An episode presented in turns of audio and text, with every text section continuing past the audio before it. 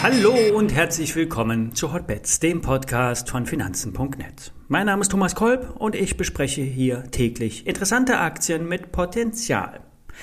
Die Sendung wird unterstützt von SEO, dem neuen Neobroker von Finanzen.net. Ja, und bei SEO wurde vor ein paar Wochen das Mindestordervolumen gestrichen. Hier entfällt somit auch das Order-Entgelt für kleine Trades.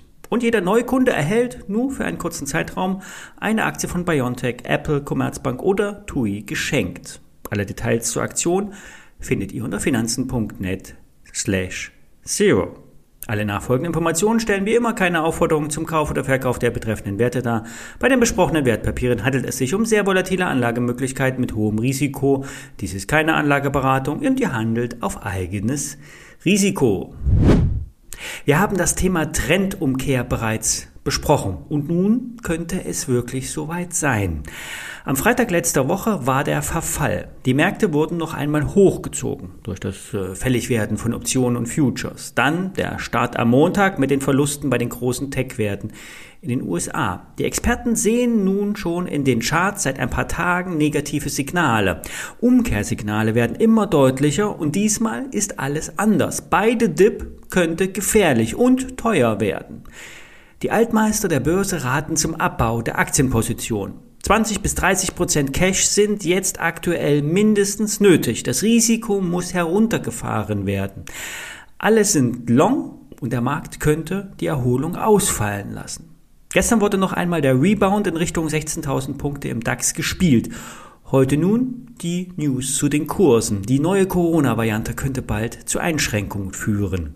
Was heißt das für euch? Leverage reduzieren, Risiko reduzieren, in die fallenden Kurse nicht hineinkaufen. Vielleicht ergeben sich in zwei bis drei Wochen gute Kaufchancen, doch derzeit ist die Fallhöhe einfach zu hoch. Wer das Gewitter aussitzen kann, weil die Investitionsquote nicht zu, äh, Investitionsquote nicht zu hoch ist, der sucht Deckung und wartet ab. Die kleinen Nebenwerte könnten sich der allgemeinen Marktlage zwar nicht ganz entziehen, doch meistens ist die Bewertung auch nicht so künstlich aufgebläht. Es gibt viele kleine Unternehmen, vor allen Dingen in Deutschland, die arbeiten profitabel und sind günstig bewertet.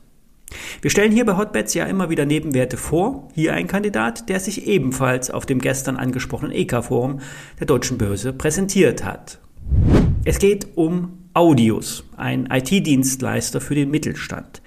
Das Geschäft läuft nach eigenen Angaben hervorragend und die Prognosen wurden deshalb nach oben angepasst. Das operative Geschäft umfasst alltägliche IT-Services äh, wie die Implementierung von ähm, Microsoft-Programmen ergänzt wird das Ganze dann durch individuelle Softwarelösungen. Ein weiteres Unternehmensfeld ähm, ist 5G. Hier entwickelt der IT-Dienstleister Funknetze. Insbesondere die Standorte der Funkmasten und deren Einbindung in das Gesamtsystem äh, werden betreut. Beim Thema 5G wird ein enormes Wachstum erwartet und der Ausbau, der nimmt unweigerlich Fahrt auf.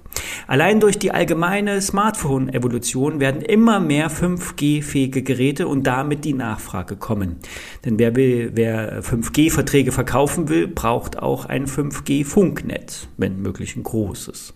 5G wird auch die Brücke zwischen den klassischen Kupferleitungen und dem Glasfaser bilden. Gerade die mobile Nutzung von Endgeräten neben Smartphones, also wie Maschinen, Fahrzeuge, Produktionseinheiten und andere Standorte werden eine tiefe Durchdringung bringen. Und das führt bei Audios zu einem beachtlichen organischen Wachstum, gepaart mit kleineren Zukäufen bei guter Rentabilität. Die unlängst heraufgesetzten Prognosen geben fast 60 Millionen Euro beim Umsatz an. Ergebnis vor Zinsen, Steuern und Abschreibung etwas über 6,5 Millionen Euro. An der Börse wird der IT-Dienstleister mit rund 80 Millionen Euro bewertet. EK-Quote 70 Prozent und Cash in Höhe von 9 Millionen Euro liegen in der Kasse.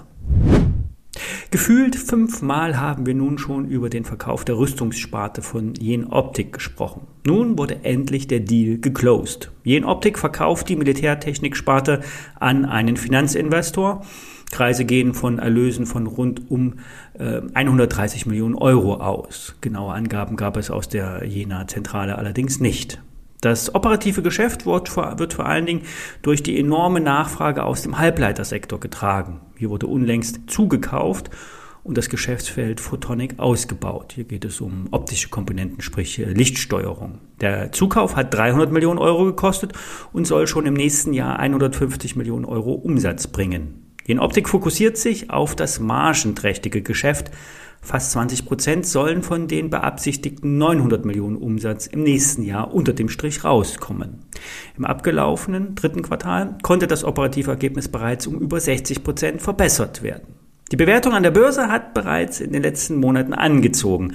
Mittlerweile wird der Konzern mit einem KGV von über 20 bewertet. Bei 38 Euro liegt das Kursziel, ein Deckel aus dem Jahr 2018. Vielleicht gibt es die Jen-Optik die nächsten Wochen noch etwas günstiger. Wer will, kann sich ein paar Stücke ins Depot legen.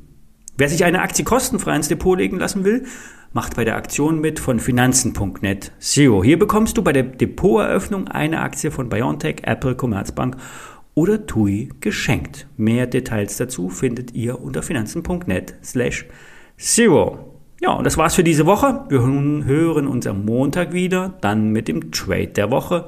Schönen ersten Advent.